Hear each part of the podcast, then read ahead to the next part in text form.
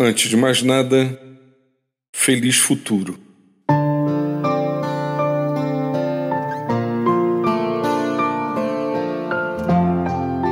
A verdade é que tenho encontrado pessoas que insistem em dirigir suas vidas com os olhos firmados no passado.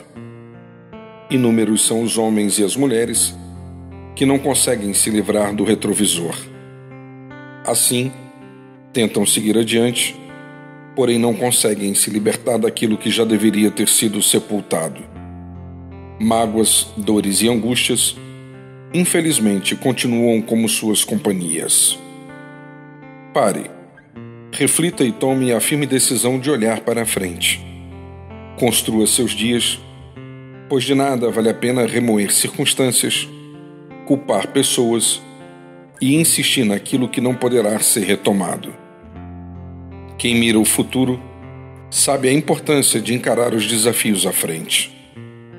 Não digo que será fácil, pois sabemos que os dias são feitos de sol e chuva, frio e calor, vento e calmaria, variações próprias da existência. Solicito tão somente que você escolha caminhar. Ouça o que diz o autor bíblico sobre o tema uma atitude eu resolvi tomar. Esquecendo-me das coisas que ficaram para trás, avanço para as que estão adiante. Meu nome é Sérgio Andrade você encontra mais conteúdos como este em www.sergioandrade.net ou ainda solicitando pelo WhatsApp em 819 9989 0586.